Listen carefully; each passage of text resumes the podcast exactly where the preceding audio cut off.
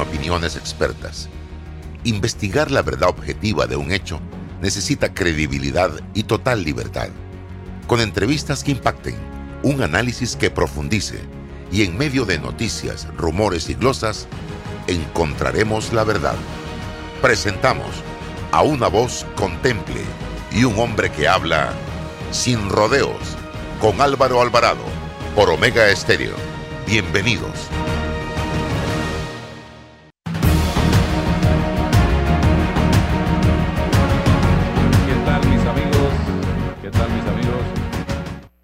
Tengan todos muy buenos días, bienvenidos sean ustedes a la señal de Omega Estéreo. A partir de este momento iniciamos sin rodeos.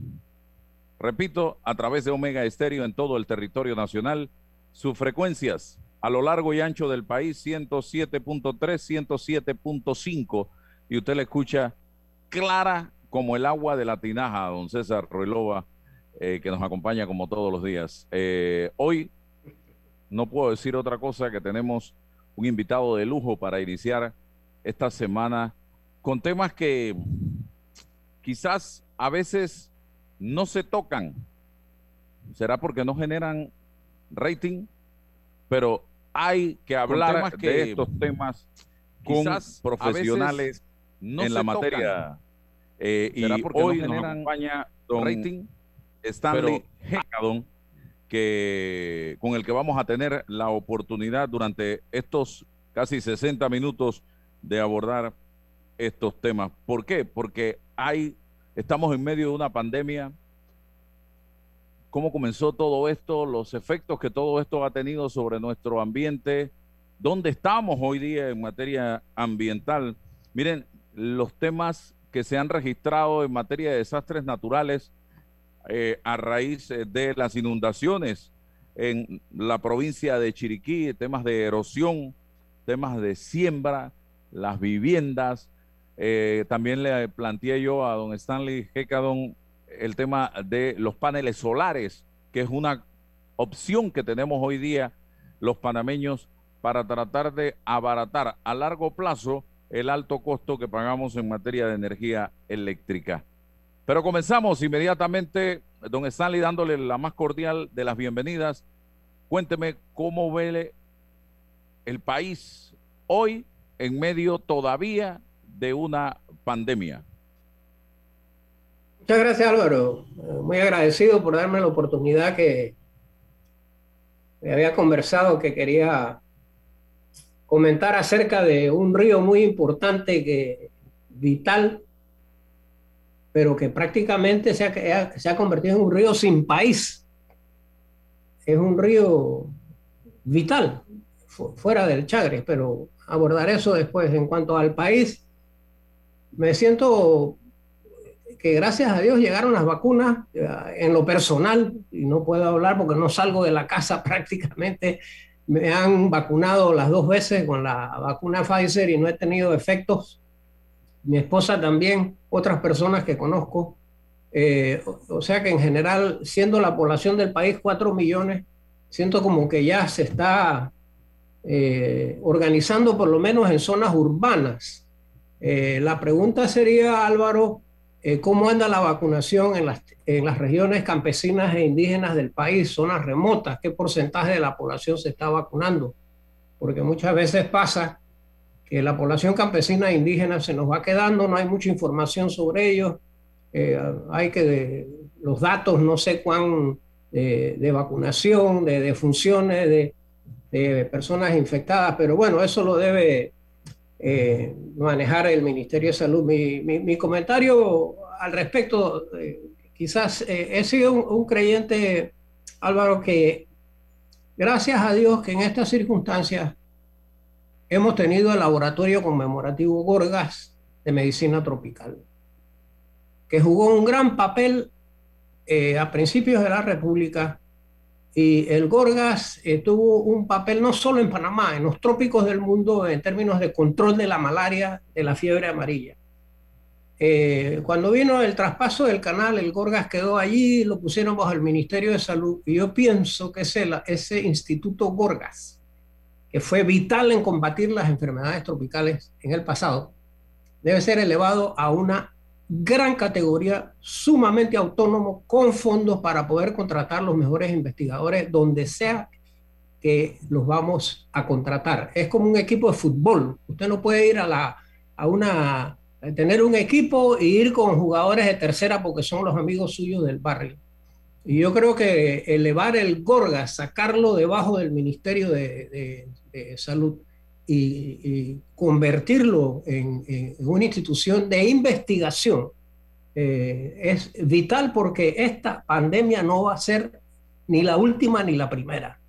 Y tener un cuerpo científico capaz de enfrentar en los lugares donde sea que aparezca la próxima pandemia, nos es vital. Ese es mi, sería mi... Doctor, usted que es un hombre de ciencia, usted es un hombre que estudioso de, la, de los animales, del bosque, de toda la naturaleza. Yo quiero hacerle una pregunta. ¿A qué conclusión llega usted después de leer tanto, de ver tanta información, ¿de dónde salió el COVID? Porque aquí hay todavía gente que habla de una creación de laboratorio. Yo quiero preguntarle a usted, que es un hombre que conoce de estos temas, ¿cuál es su, visión del mismo? Álvaro, no, yo no soy médico, investigador médico, me guío por lo que leo en las eh, revistas científicas que ahora se pueden consultar electrónicamente, hay una corriente de pensamiento que una de ellas es que salió de un laboratorio experimental.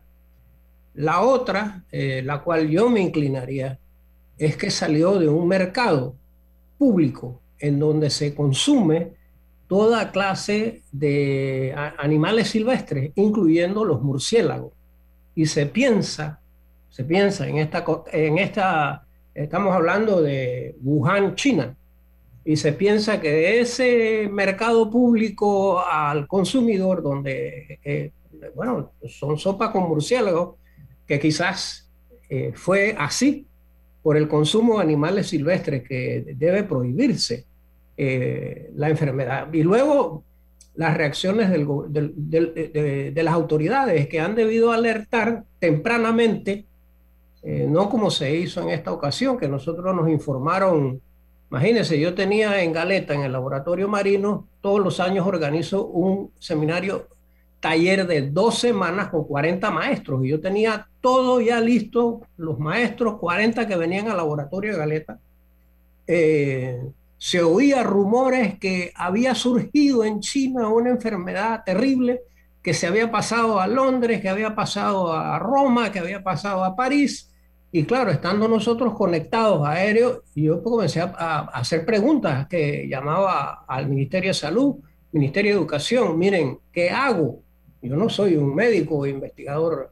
Eh, ¿Qué hago con mis maestros? Tengo ya contratado cocina, comida, el diablo rojo del transporte, eh, y en los 40 de todo el país, de las comarcas, de las provincias, en un laboratorio pequeño y realmente no había información, Álvaro. Yo sentí que estaba, eh, me recordaba un poco cuando yo era niño, eh, que vine de Chiriquí, que surgió una enfermedad que comenzó a atacar a los niños y los mataba.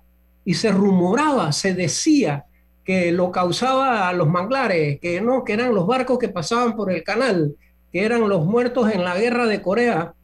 Y fue eh, así circulaba ahora eh, en, las noticias eh, todo tipo de especulaciones sobre por qué morían los niños.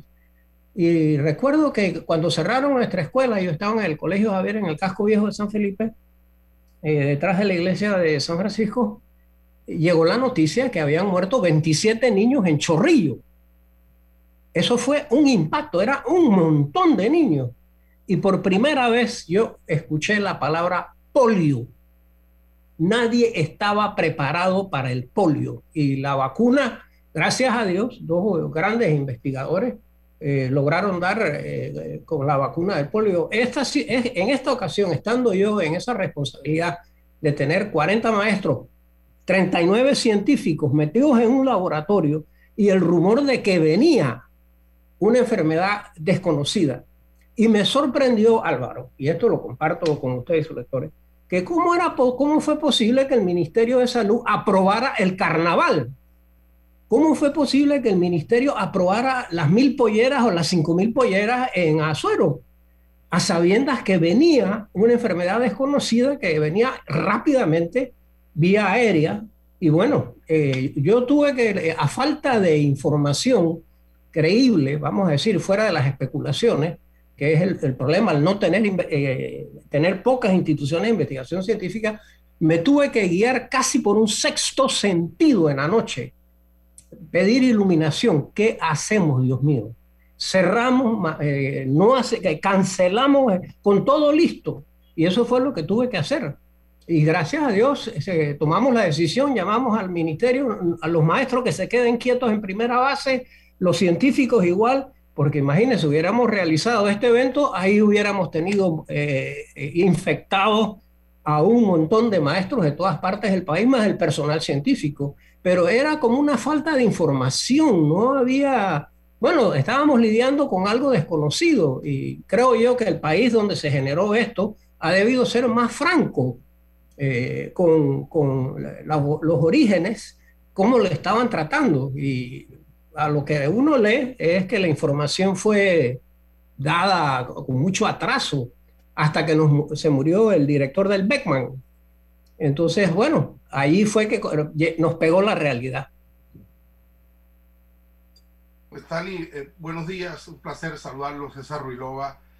Eh, sin, ser un experto en, en asuntos ambientales, eh, he notado que históricamente cuando hablamos de protección del medio ambiente apostamos al tema de la prohibición legal, eh, imponer normas, pero no, no he notado nada sobre la cultura de protección ambiental. ¿Cómo, cómo hacemos con, con nuestros niños? De verdad que eh, hace un rato vi un documental en Suecia que, se, que los maestros llevaban a los niños y les explicaban en, en el terreno el porqué de, de, del plástico, de la basura, de, o sea, ¿no? es una cultura ambiental, si hay que prohibir cosas, pero ¿qué hacemos con ese, ese otro camino? Bueno, la... en Panamá hemos tenido enfermedades relacionadas con la destrucción de la selva. Eh, al usted destruir la selva y potrerizar el país, eh, muchas criaturas lo que hacen es refugiarse en las casas, sobre todo, digamos, los ratones y hemos tenido en diferentes momentos enfermedades que hubo que combatirlas y los investigadores llegaron a la conclusión que era que al destruir la selva, enemigos naturales de los ratones como las culebras desaparecieron.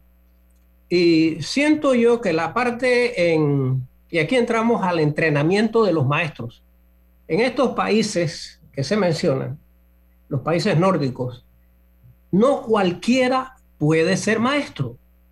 Mi madre fue de las primeras maestras chiricanas. Mi madre salió con un eh, con los tres primeros años de secundaria. Eran lo que llamaban las maestras rurales.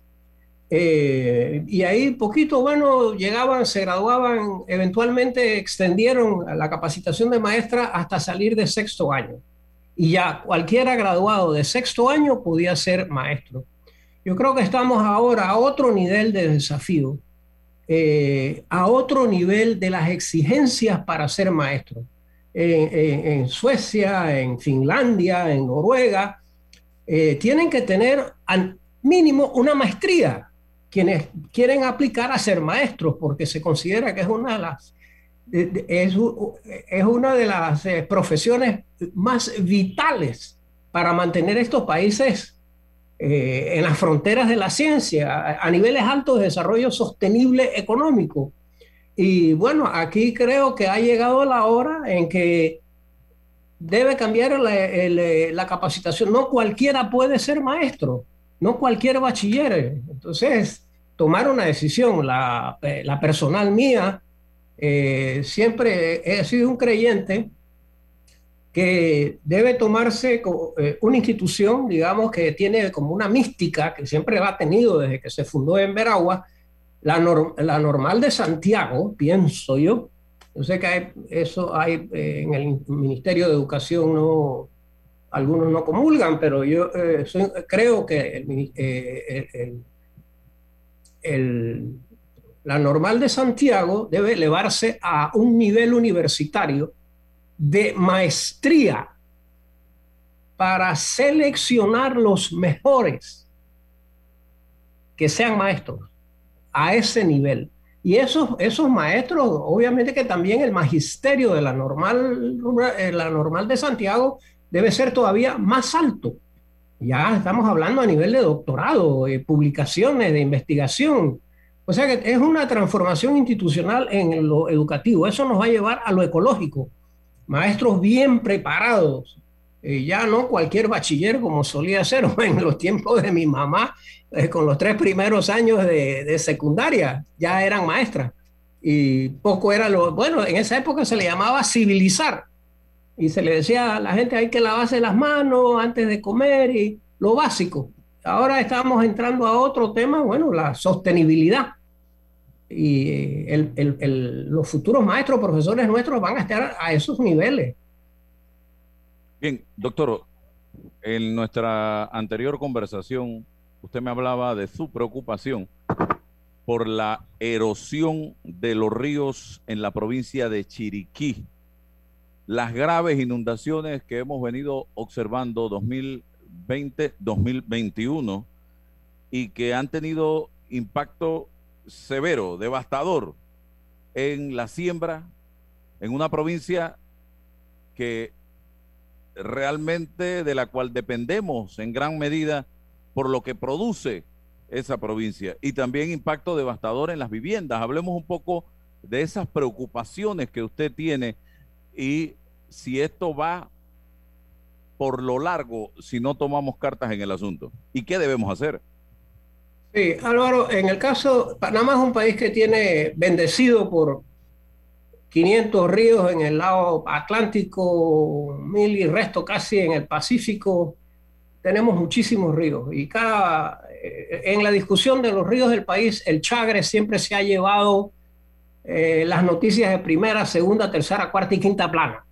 cuando hablamos de, agua y de río, es el río Chagres, es el Pequení, es el Boquerón que abastecen de agua a la región metropolitana, donde está el 80% en ese deslumbramiento por el río Chagres, nos hemos olvidado que en las provincias hay ríos críticos.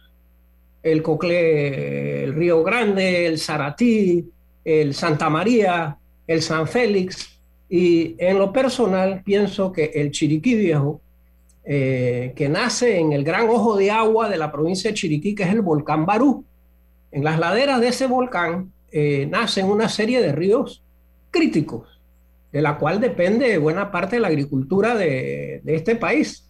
Eh, eh, gracias, merced a eh, explosiones volcánicas de miles de años atrás, el volcán Barú, que tenía 5.000 metros de altura, quedó reducido a lo que tiene ahora, 3.400 metros de altitud. Y esas explosiones hicieron, Álvaro, que los suelos en un país con pocos suelos fértiles, Chiriquí se fue bendecido con estos suelos de origen volcánico, tierra negra, que hay que cuidarla. Toma casi 500 años formar una pulgada de suelo fértil para la agricultura. Y en una inundación, en un desbordamiento como este que tuvimos eh, recientemente con dos huracanes, eh, se van 3, 4, 5 pulgadas. Son 1500 años de historia de suelos. Nos vamos a quedar sin suelos agrícolas para producir el alimento que va a requerir la ciudadanía en los años venideros. ¿Qué es lo que siento yo que ha pasado? El, río Chiriquí Viejo, al cual eh, lo, considero un río vital, pero que no tiene país. O el país eh, no le importa. Eh, bueno, sí, ahí está el río Chiriquí Viejo. Antes estaba cubierto de selvas poco a poco se fue deforestando todo el río, prácticamente de, las cabeceras hasta la desembocadura, la boca de los espinos en el Golfo de Chiriquí. Eh, el río, eh, al deforestarse para diferentes cultivos, eh, ya en los 70 se veía la gravedad de la pérdida de los suelos y que eso iba a parar al cauce de los ríos y venían las inundaciones devastadoras que se llevaban los cultivos. Eh, realmente la, la, misión francesa, allá en los años 78, el doctor Remy Oster advirtió a las autoridades, advirtió a los panameños, señores, no se puede seguir cultivando el río Chiriquí tal cual se ha venido ahora en esas laderas del volcán Barú. Esos suelos, cuando se han hecho los estudios de suelo, eh, pongamos el curso bajo del Chiriquí Viejo, le llaman el jacú franco arenoso. Eso vale más que el oro. Esto es su garantía de tener la, mejor producción ahora y a futuro. Entonces, perder esas 3, 4, 5 pulgadas eh, todos los años, multiplicado por los miles de hectáreas. Estamos advertidos, pero estamos como en la... Eh, es como un, nos cruzamos de brazos. Eh, las inundaciones que han venido este año han agravado el problema de la erosión. El río ha desbordado los barrancos, se está llevando las fincas, las casas cada vez el río, el, río en los últimos 10 años puede haber caminado 100, 200 metros. Y usted va por el río Chiriquí Viejo, y yo creo que eso lo deben hacer los reporteros, ir en una lancha y tomar para que vean el barranco, cómo el río ha abierto boquetes por donde se meten las crecientes. Eh, el río se está llevando los caminos. Las crecientes del río se va a llevar poblados como Progreso, como La Esperanza, se va a llevar la carretera de, de, Paso Canoa a Puerto Armuelles. El río Chiriquí Viejo se va a llevar el sistema eléctrico, el tendido. Y sin embargo, hay como un cruzarse de brazos, como que el río se cuida solo.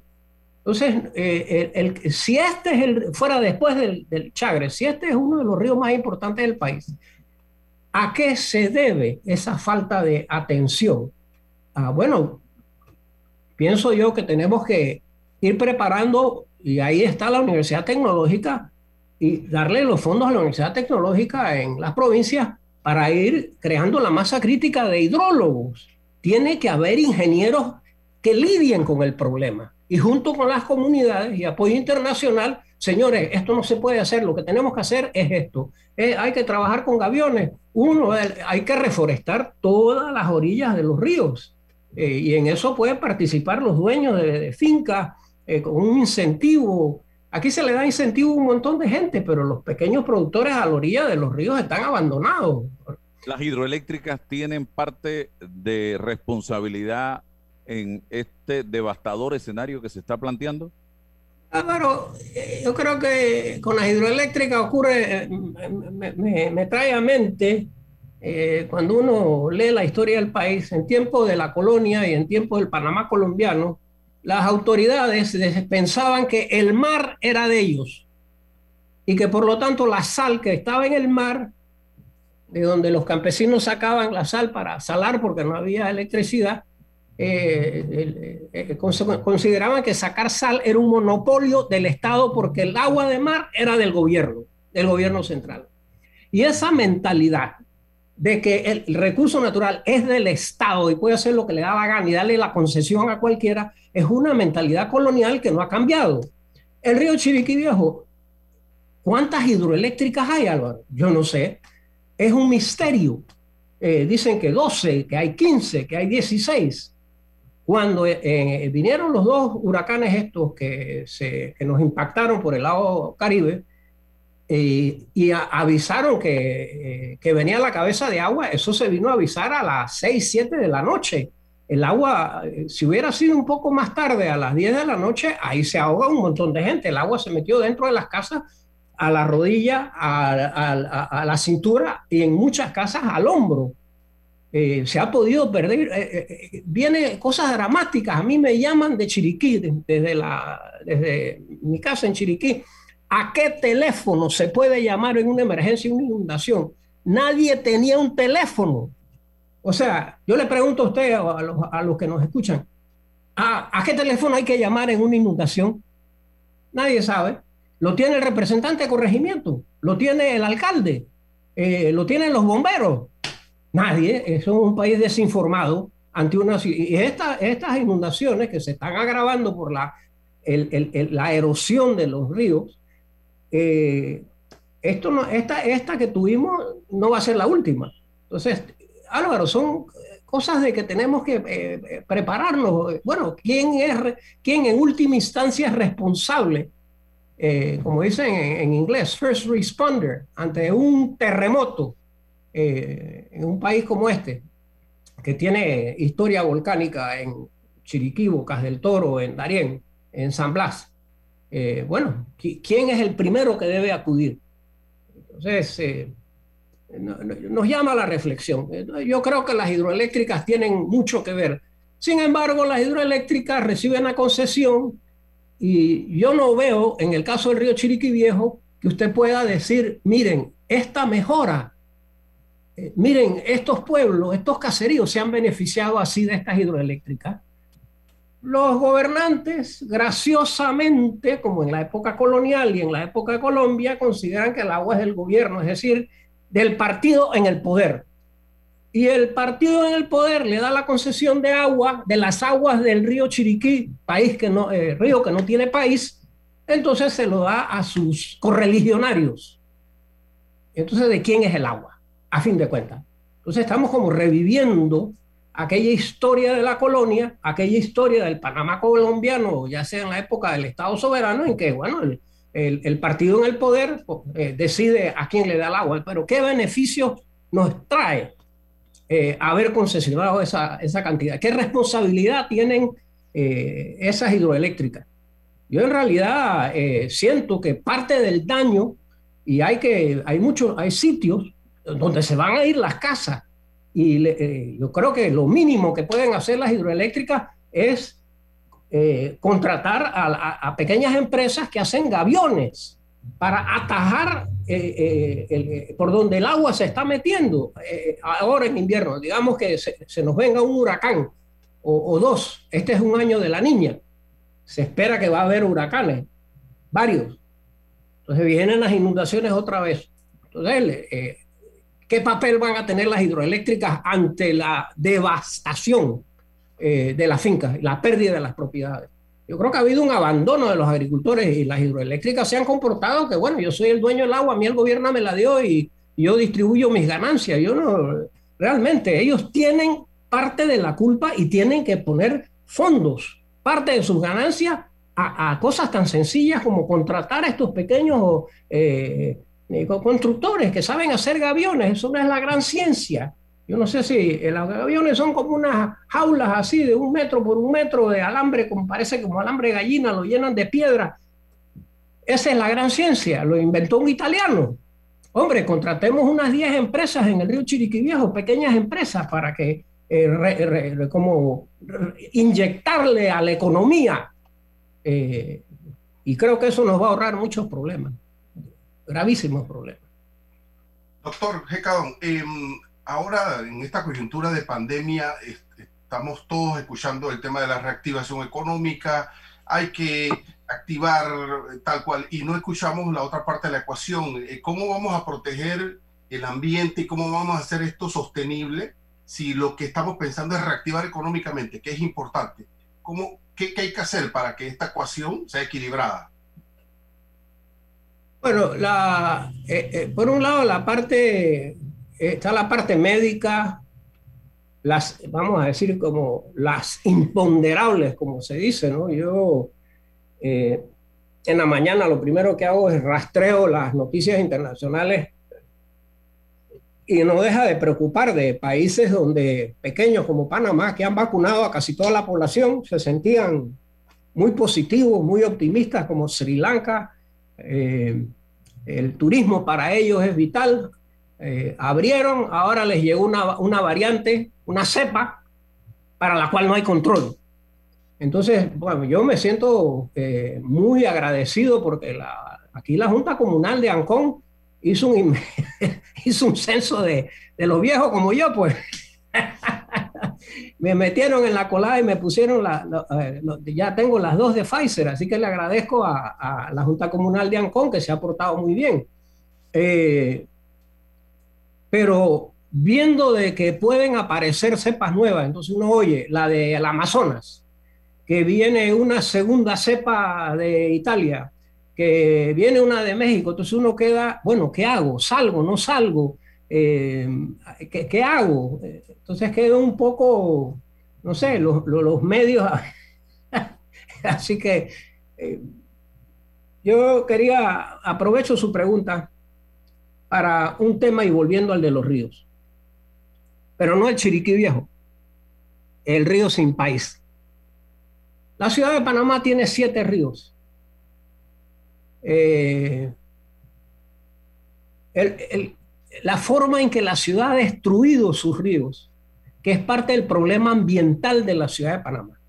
Entonces, creo que el rescate de los siete, ocho ríos de la ciudad de Panamá es, eh, desde el punto de vista ambiental, eh, una de las mejores luchas que se puede hacer. Ahora mismo aquí en mi casa, pongamos, yo vivo cerca del río Curundú, la cantidad de mosquitos que hay, incluyendo el anófeles y el que trae el dengue, es, yo tengo que fumigar aquí en mi casa dos veces al mes, una vez al mes. O sea, nadie está fumigando.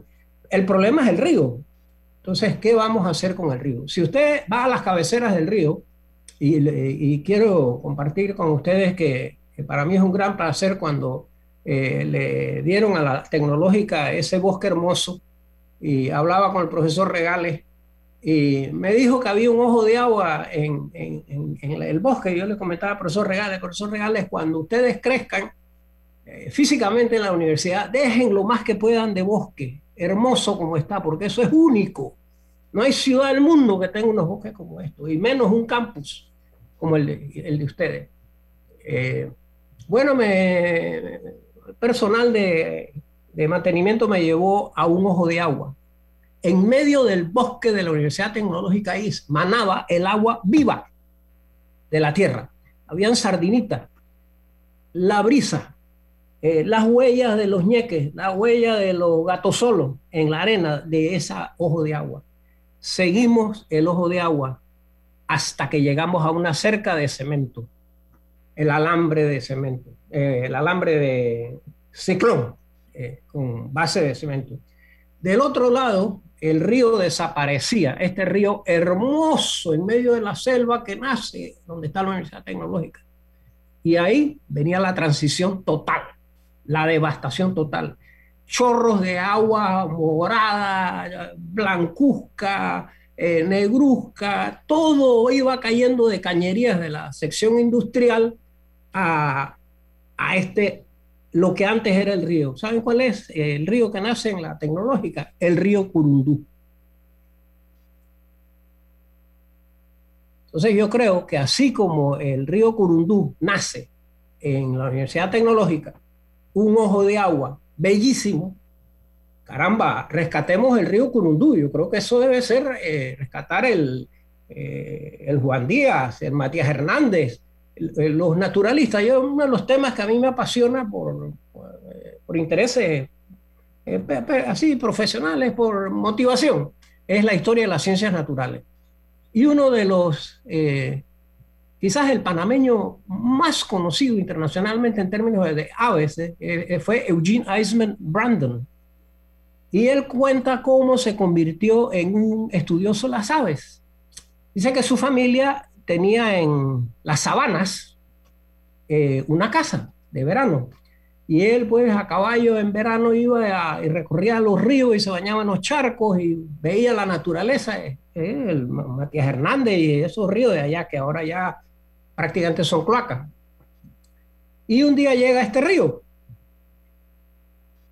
y había unos charcos preciosos, había estas playones bellísimos con la arena limpia, las pielas, el cascajo, eh, árboles grandes, lianas, orquídeas y montones de joyas aladas, los picaflores. Él quedó impresionado de ver por primera vez la cantidad de picaflores, las joyas aladas. Y quería saber de cómo se llamaban, pero no habían libros ni en inglés ni en español. Recordaba él que ese río donde él se convirtió era el Curundú. Tan hermoso era el río Curundú, eh, que convirtió a este niño, eh, que después fue abogado, hizo un doctorado en abogacía en Estados Unidos, y luego dejó la abogacía para dedicarse a la observación de aves. Entonces pienso yo que hablando esto de la ecología urbana, porque nuestra población cada vez es más urbana, es que los ríos de Ciudad de Panamá, con la cual la naturaleza la ha bendecido, hay que rescatarlos. Y que se puede, se puede hacer, pero es proponérselo. Y eso incluye los talleres, las escuelas, el gobierno local, los representantes, la empresa privada, en fin, los abogados. Doctor, por años yo he escuchado aquello de que en Panamá tenemos el mejor agua del mundo y aquello de que cuando visitas otros países del mundo te das cuenta que es prácticamente imposible tomar agua del grifo y tienes que comprar el agua que tomas. Sin embargo, en Panamá el agua del grifo es de calidad. Eso aún, le pregunto yo al doctor Sanli Hicadón, ¿podemos seguir sustentándolo o ya ese escenario ha cambiado? Uno. Y segundo, el canal de Panamá, doctor. El canal de Panamá, la sangre del canal de Panamá es el agua. Y ahora mm, necesita mucha más agua porque tenemos un canal ampliado eh, y se está pensando en una fase adicional.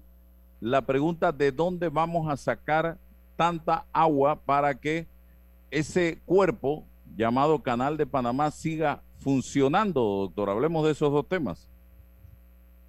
Bueno, en cuanto al champán panameño, llamémosle así como le decían los, los ingenieros sanitarios al agua de Panamá, eh, y así se le decía el champán panameño porque de tal era la calidad natural del agua que venía del Chagres, del Pequeñí, del Boquerón, que no había que ponerle ningún químico. Se podía tomar directamente de los lagos. Era un privilegio, realmente. Y nos acostumbramos a, a que fuese así. Pero recuerdo que en los 80 me toca a mí eh, coordinar el grupo de trabajo sobre la cuenca del canal y posteriormente otro estudio de cinco años sobre ya más detallado científicamente sobre la calidad del agua y se veía que a través de los años se iba empeorando la calidad del agua según se iba poblando las orillas de los ríos y de los lagos. Eh, uno de los sitios que eh, que, hay que tenerle mucho cuidado es que va a pasar a lo largo, eh, o sea, el, el, foco más preocupante de contaminación, de la pérdida de la calidad de la champaña panameña es la carretera trasísmica.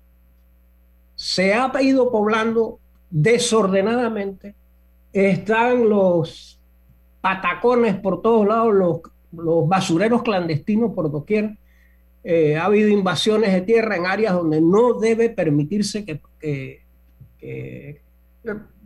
Álvaro, a mí me tengo 20 años estar a cargo del laboratorio marino de Galeta en Colón. Y cuando voy por la otra autopista que se hizo, y a futuro, la mayor amenaza al champán panameño va a ser qué pasa a la vera de la autopista Panamá-Colón.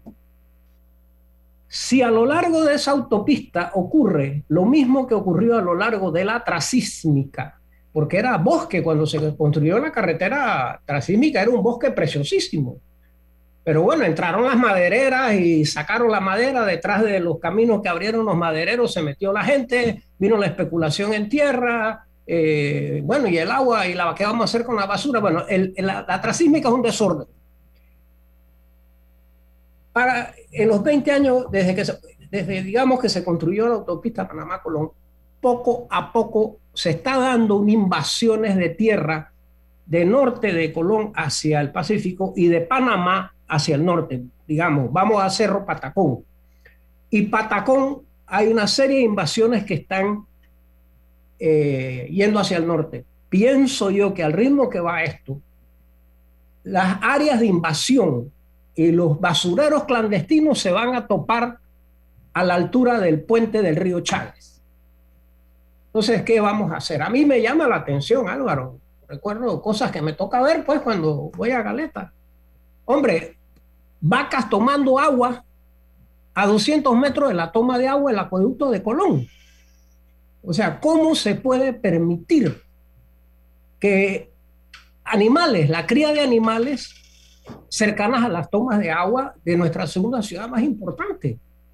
Sea, bueno, eh, Álvaro, de que, de que el champán panameño está amenazado, está amenazado. Y que hay que hacer algo, hay que hacerlo. Y que hay que hacerlo rápido, hay que hacerlo.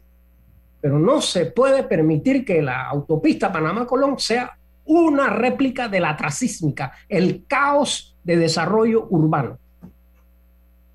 El canal, ¿qué va a pasar con el canal cuya materia prima es el agua? ¿Tenemos eh, suficiente agua para él? Bueno, eh, Álvaro, la historia de la relación entre el canal y el agua eh, es de larga data. allá por los años 20, mire que cuando se hizo el canal, se pensaba que iba el lago Gatún, que en su momento fue el más grande del mundo, se pensaba que iba a dar abasto. Nadie pensaba que iban a pasar tantos barcos. Y resulta que a pesar de que el agua es grande, no tiene la capacidad de almacenamiento. Y de ahí que los americanos hicieron la, en, eh, en el Alto Chagres la represa de, de Alajuela, de Madden. Eh, Alajuela por un caserío que había ahí. Y ahí es donde está el grueso del agua. Pero ya cuando se hizo eh, la represa de Alajuela, se notaba que iba a hacer falta agua y los americanos tenían un plan que era el río Trinidad, construir otra, otra represa que pudiera dar siete, ocho tránsitos adicionales. Hubo una serie de planos y hubo una serie de estudios, entre ellos, eh, es más, eh, yo le he dedicado mi próximo libro, que ya lo tengo terminado, al gran geólogo del canal de Panamá que se llama Robert Stewart. Eh, él quería ser teólogo y estudió para ser pastor, pero quedó en teología y quedó enamorado de Panamá. Eh, le he puesto al libro mío El hombre que hablaba con las piedras. y él fue el que hizo los estudios para el Puente de las Américas. Él fue el que hizo los, eh, para las fundaciones. Él fue el que hizo los estudios para la planta de la refinería en Colón, el Bayano, eh, la hidroeléctrica, la primera hidroeléctrica nacional que fue en eh, la de la Yeguada, en, en, Calores, que fue la primera. el, eh, agua de, el agua de Bayano como opción para reforzar el canal, ¿cómo ve usted ese plan, ese proyecto, pensando que Bayano es una hidroeléctrica totalmente obsoleta ya, ineficiente? Que si va a tener capacidad para abastecer el canal. Si usted ve esa como una opción, utilizar realmente no, eh, Álvaro, porque mire que eh, hablando de ríos sin países, mire lo que se permitió que ciertas empresas hicieran en el Pacora, en el Mamoní. Una los ríos de Panamá Este los hemos destruido. Eh, bueno, se le permitió a personas que metieran los bulldozers y las retroexcavadoras y se destruyó los ríos, dos de los tres, dos, vamos, el Mamoní también. Eh, a Panamá Este va a haber que darle agua y si el agua de Bayano se le da al canal, habiendo básicamente alterado, destruido estos otros ríos como el Pacora, eh, pienso yo que no, además de ser costoso, creo que debemos pensar en la población de Panamá Este, que va a es una de las áreas de crecimiento mayor. En otras palabras, no. Doctor eh, ¿todavía estamos a nivel de champaña o hemos bajado con Bueno, ya no es la champaña de óptima calidad aquella Eh, es más, una champaña barata, imagínense que eran, eh, cuando hicimos los estudios de el grupo de trabajo de la cuenca del canal, que estábamos con sede en el entonces Ministerio de Planificación, eh, eran mil galones, eso era lo que nos costaba, mil galones de la mejor agua del mundo a 17 centavos, nos cobraban a los consumidores. Y uno le decía a la gente, hombre, a futuro, si no cuidamos la cuenca del canal, el Pequení, el Boquerón, el, el, el, el río Chagres, eh, vamos a tener que comprar agua en botella. Estoy hablando en los años 70 y la gente se reía. No, hombre, tú estás loco. Bueno, eh, el tiempo llegó más rápido de lo que yo pensaba. Y uno va a una, un supermercado ahora ve la gran cantidad de botellas de agua que vienen hasta del extranjero.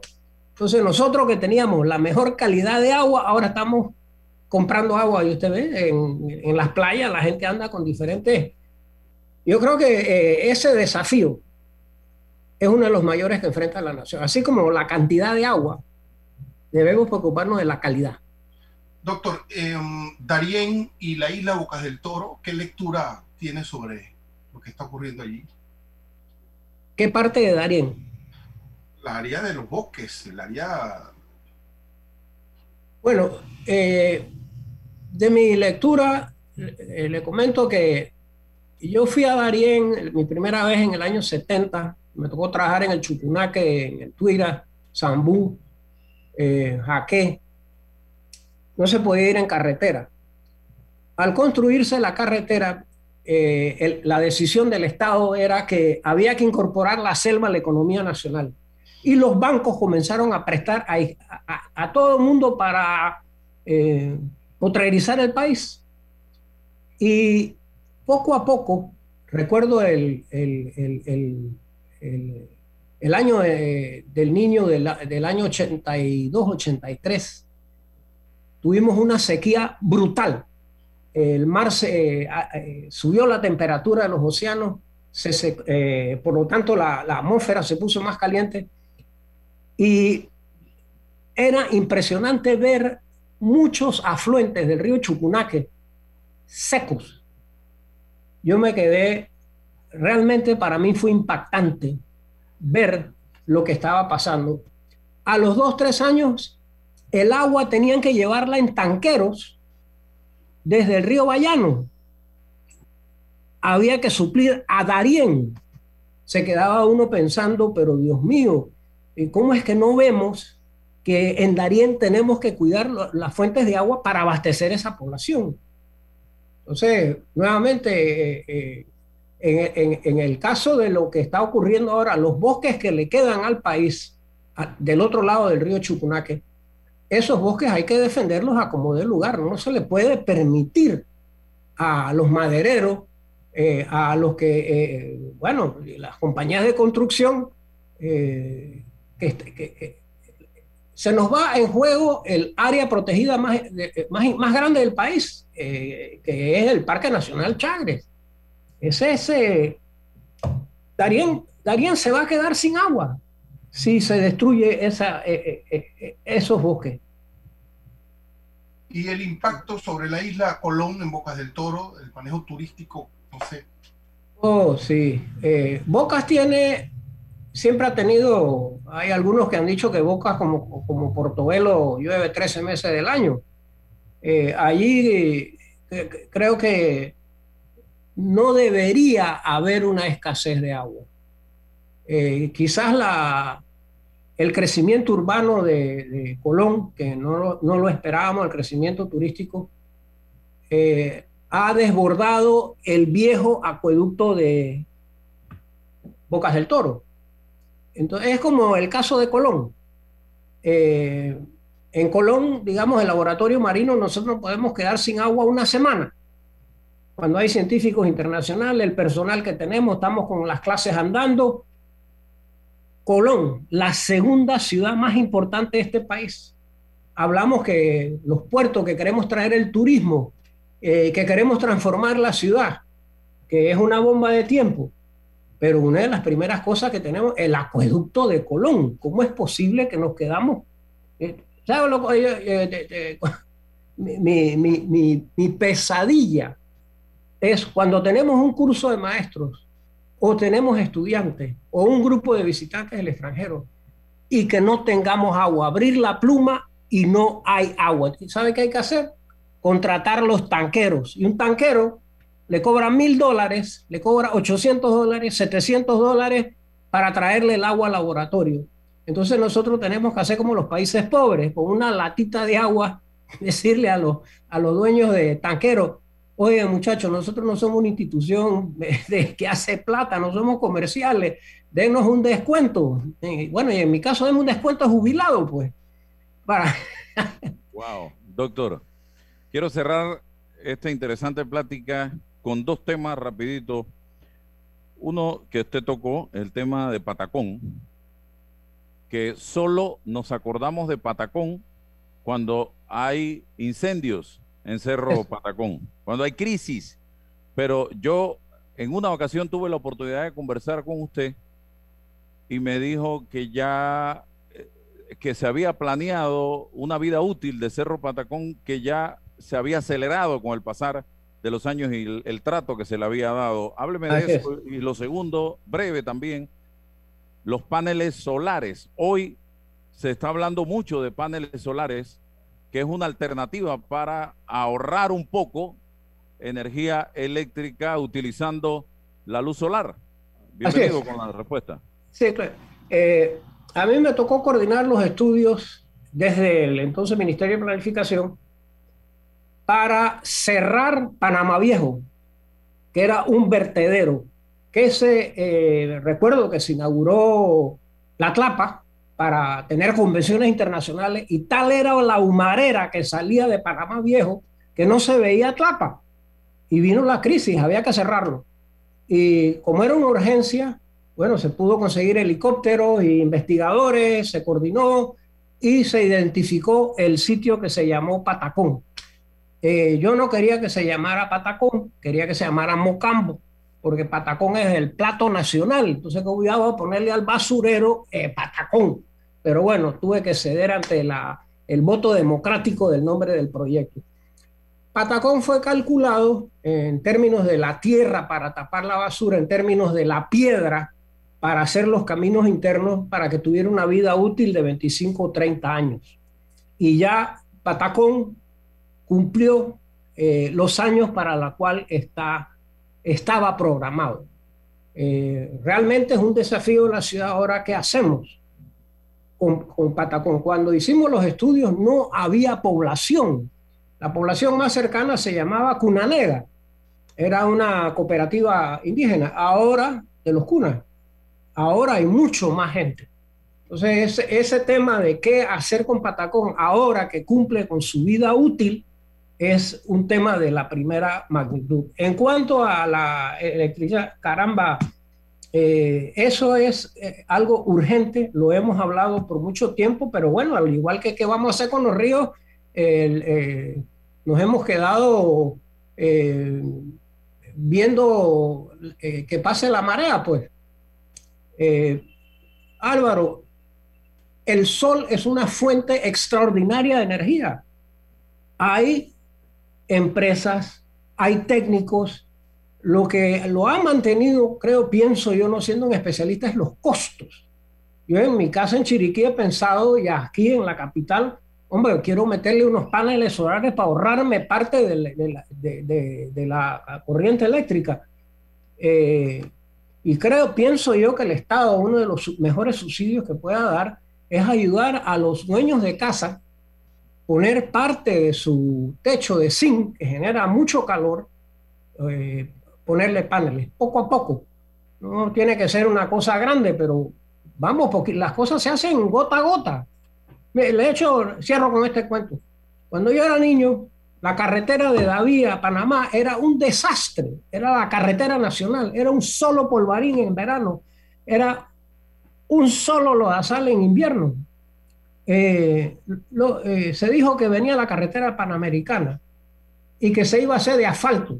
Y los chiricanos dijeron que no, que la querían de cemento, así como los americanos habían hecho la carretera a Riobato, porque sabían que los políticos se iban a embolsar parte de, en vez de ponerle cinco pulgadas de asfalto, le iban a meter dos y se iban a dividir la plata. Entonces se puso en la, eh, ya fue mi, mi primera participación en algo, se puso un termómetro en el Parque Cervantes de David en donde indicaba la cantidad de sacos. El total iba a ser 125 mil sacos de cemento. En esa época valían como un dólar 25 el saco. Y los radioperiodistas chiricanos como don Ramón Guerra, Monchicano, comenzaron con este chiricano, peso a peso, paso a paso, vamos a construir de concreto, de cemento, la carretera panamericana. Y le dio vergüenza al gobierno en la ciudad de Panamá y tuvo que hacer la carretera de cemento hasta Chiriquí y hasta la frontera. Y yo me sentí tan orgulloso cuando mi abuelo, éramos de muy poca plata, y yo le dije, abuelo, vamos a contribuir. Y él, debajo del colchón que tenía ahí una lona donde guardaba la platita, sacó su dólar 25 a la primera oportunidad que fui en el ferrocarril de Chiriquí a David. Ahí puse yo mi dólar 25. Mira tú, bueno, le agradezco a don Stanley Jeca don darnos este valioso tiempo, esta valiosa oportunidad de escucharlo y de conversar con él sobre eh, temas de interés nacional, porque no estamos hablando con cualquier eh, persona, estamos hablando con un hombre que ha entregado su vida al país en temas vinculados a la protección del medio ambiente. Así que agradecido por estar con nosotros y antes de irnos, eh, don César, eh, quería eh, darle lectura brevemente a una información que me ha dejado muy preocupado y que viene dando vueltas desde hace ya días en la voz del ministro de Economía y Finanzas, Héctor Alexander. 992.1 millones de dólares de déficit fiscal solo en el primer trimestre de este año 2021. El ministro ha hablado también de lo abultado de la planilla del Estado y esto es una situación sumamente complicada lo que estamos viendo en materia económica para el país y tenemos que prestarle atención todos y cada uno de nosotros porque puede ser el detonante para una crisis social como la que está pasando en el hermano país de Colombia, si entre todos no nos ponemos las pilas y empezamos a valorar eh, y analizar esta situación y a ver qué podemos hacer para eh, aportar a la solución de estos problemas. César, para terminar. Sí, eh, el ministro lo ha dicho alto y claro, los números están en rojos, la posibilidad de recaudación fiscal es escasa, es limitada, pero se mantienen los programas de subsidios, se mantienen los bonos de solidaridad, la gente no reacciona, la gente voluntariamente no sale de esa lógica de que el Estado me tiene que resolver a mí, ya va un año, me parece que se ha extendido en demasía esa cobertura, la gente tiene que empezar a tomar conciencia, por una parte, y la otra, el gasto público tiene que reducirse o reducirse. O sea, esto no podemos jugar a la especulación, a la política, se tienen que tomar medidas. Y para todo esto, Álvaro, la credibilidad, la transparencia en la gestión pública lo dice todo. Lo dice todo. No nos puede pasar lo de Colombia, no nos puede pasar sobre otros países. Estamos a tiempo, pero tenemos que hablar alto y claro, con transparencia y con el ejemplo. La gente se, está dispuesta a sacrificarse, pero el gobierno tiene que dar el ejemplo para poder que esta ecuación camine en el sendero de la paz y el orden público. Y ojalá no, hayan avivatos. Siempre los hay. Eh, haciéndose del dinero, de los bonos, del vale digital, de, lo, de todas estas ayudas que se están haciendo en beneficio, porque siempre hay en la cadena gente que trata de, en buen panameño, rebuscarse con estos temas. Y ojalá no tengamos ese, esa información como titular del medio. Álvaro, lo has dicho muy eufemísticamente, robar, la gente quiere estar en el medio para robar la cosa pública y tenemos que ser categóricos en denunciar a los que en medio de esta tragedia pretenden robarle la cosa a la sociedad, a lo público. Muchísimas gracias a don César, a don Stanley Y a todos ustedes, amigos, este programa va a quedar en Instagram, va a quedar también en Facebook y va a quedar completo con imagen y todo en nuestro canal de YouTube Álvaro Alvarado, al que puede suscribirse para recibir todos los días estas entrevistas que hacemos en Sin Rodeos a través de Omega Estéreo. Que tengan todos un excelente día. Hasta mañana. La información de un hecho se confirma con fuentes confiables y se contrasta con opiniones expertas. Investigar la verdad objetiva de un hecho necesita credibilidad y total libertad. Con entrevistas que impacten, un análisis que profundice y en medio de noticias, rumores y glosas, encontraremos la verdad. Presentamos a una voz contemple y un hombre que habla sin rodeos con Álvaro Alvarado por Omega Estéreo. Gracias por su sintonía.